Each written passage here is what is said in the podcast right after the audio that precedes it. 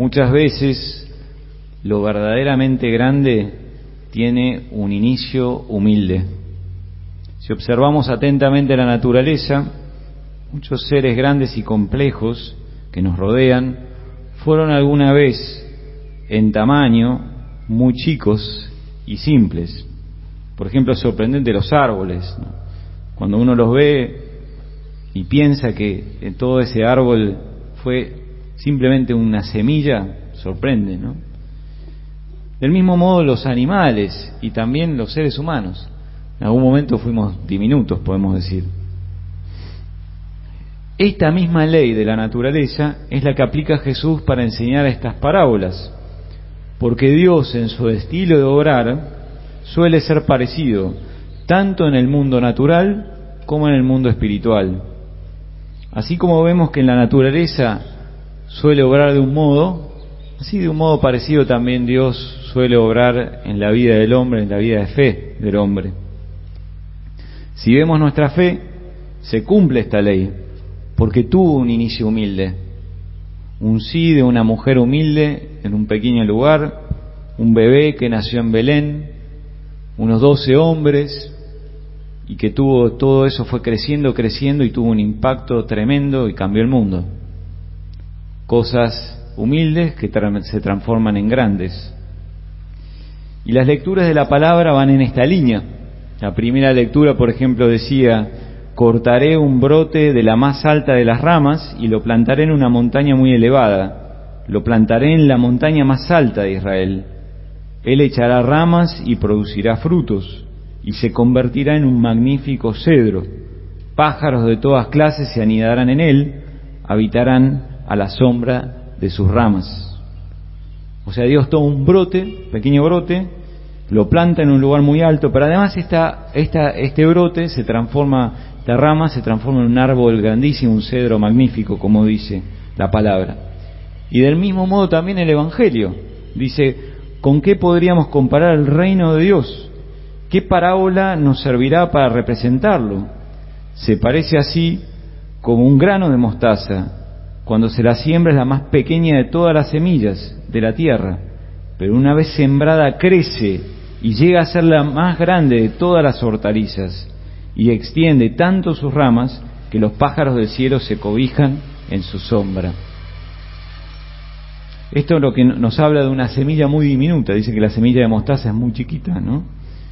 Y llega a transformarse en algo enorme. Y no solamente se transforma ella, sino transforma su ambiente, porque todos vienen a cobijarse en esa planta. Hay que aclarar que el Evangelio no nos sugiere que renunciemos a hacer cosas grandes en la vida, sino que nos propone un método accesible a todos, a través de las cosas humildes y pequeñas se logran las grandes y las difíciles. Y en este, este método que nos propone la palabra de Dios nos puede iluminar mucho en este mes del Sagrado Corazón. El reino de Dios crece con la siembra de pequeñas semillas que se vuelven grandes, gigantes. Y una de esas semillas que estamos profundizando en este tiempo y que pertenece al reino de Dios es la semilla de la caridad. La caridad que brota de Dios.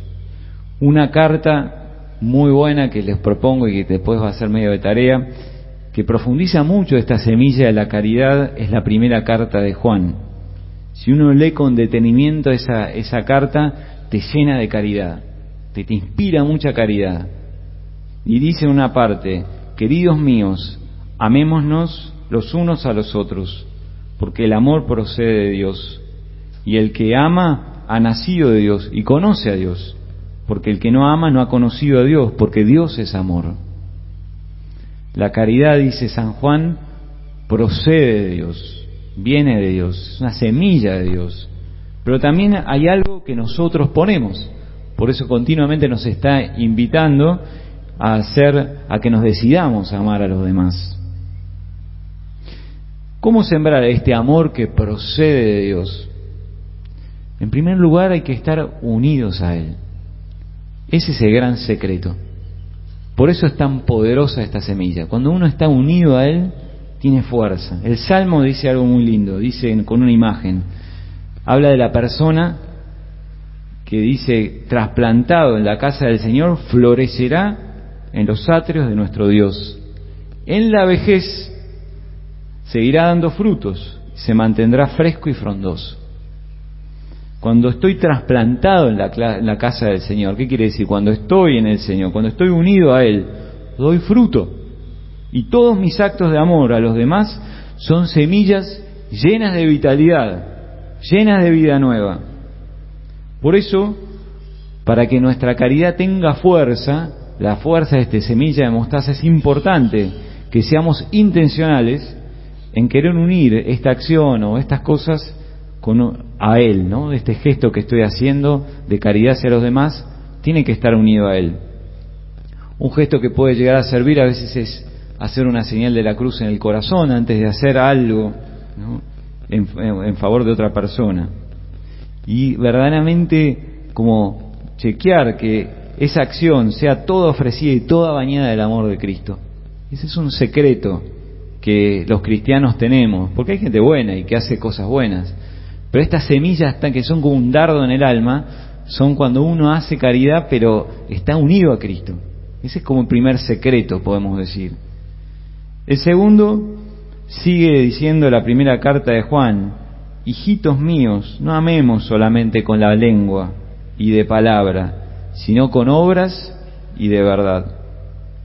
Y por eso esta, esta caridad que nos propone el Evangelio, estas lecturas, no solo son buenos deseos, sino que también son gestos, son cosas reales.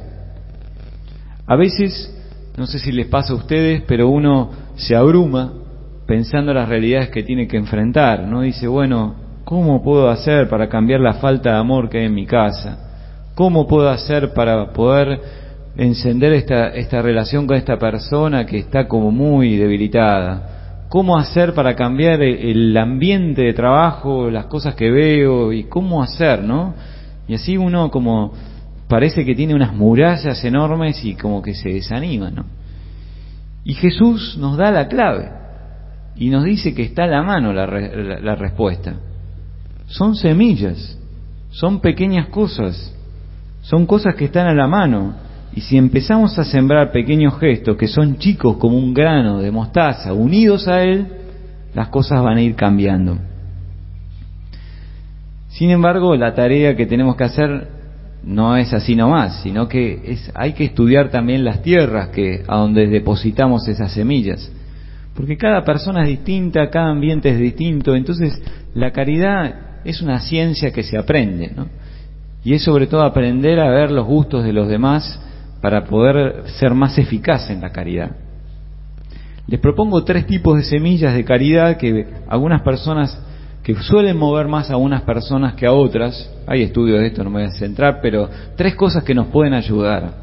Una es, que lo veíamos hace a unos domingos que vuelvo bueno reflotar, son las palabras de afirmación. Una semilla que puede ser muy poderosa en un ambiente que a veces siempre es crítica, siempre es como cosa negativa. Cuando uno dice palabras de afirmación, pone algo, una semilla muy poderosa en los lugares a donde uno se mueve. Que levante la persona, comentarios que levanten a los otros. Saber subrayar lo positivo de las situaciones y de las personas. Otra que puede llegar a ser es dar regalos, pequeñas cosas, para que no sea un presupuesto y que nos, nos cueste demasiado, ¿no? Porque a veces, bueno, pequeñas cosas, pequeños regalos que nos hacen nos hagan a la persona especial, que lo tenemos en cuenta. Y por último, actos de servicios, pequeñas ayudas que pueden aliviar la carga a la persona. Todos tenemos algunas acciones que nos ganan el corazón. Cuando las personas hacen algo en favor nuestro, hay algunas cosas que somos más sensibles y que nos ganan el corazón. Y así somos todos. Todos tenemos este, este modo de ser. Por eso es muy importante comprender qué tipo de tierra es la, persona o el ambiente y sembrar la semilla adecuada para que tenga su impacto. Por eso les propongo como tarea en esta semana, en primer lugar, en, este, en este, esta semana, leer la primera carta de San Juan, para que nos inspire amor. Si se animan todo, excelente, son cuatro versículos, pero de cuatro capítulos, pero si, si pueden, por lo menos el tercero y el cuarto, están muy buenos, hablan, se centran en la caridad, la caridad del prójimo y también la caridad que procede de Dios.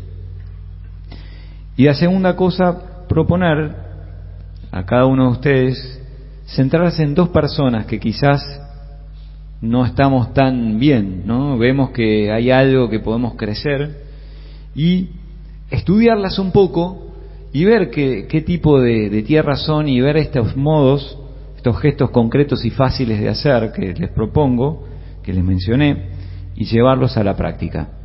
Esto no va a ser de un día para el otro, pero hay que probarlo varias veces para que funcione. ¿no? Si uno lo hace una sola vez, bueno, quizás rompe una barrera, pero hay que, hay que, hay que poner varias semillas para cambiar la situación. Por eso la propuesta es esa, sembrar en este mes del Sagrado Corazón la humilde pero poderosa semilla de la caridad. Sea que durmamos o nos levantemos de noche y de día, la semilla germinará e irá creciendo sin que sepamos cómo.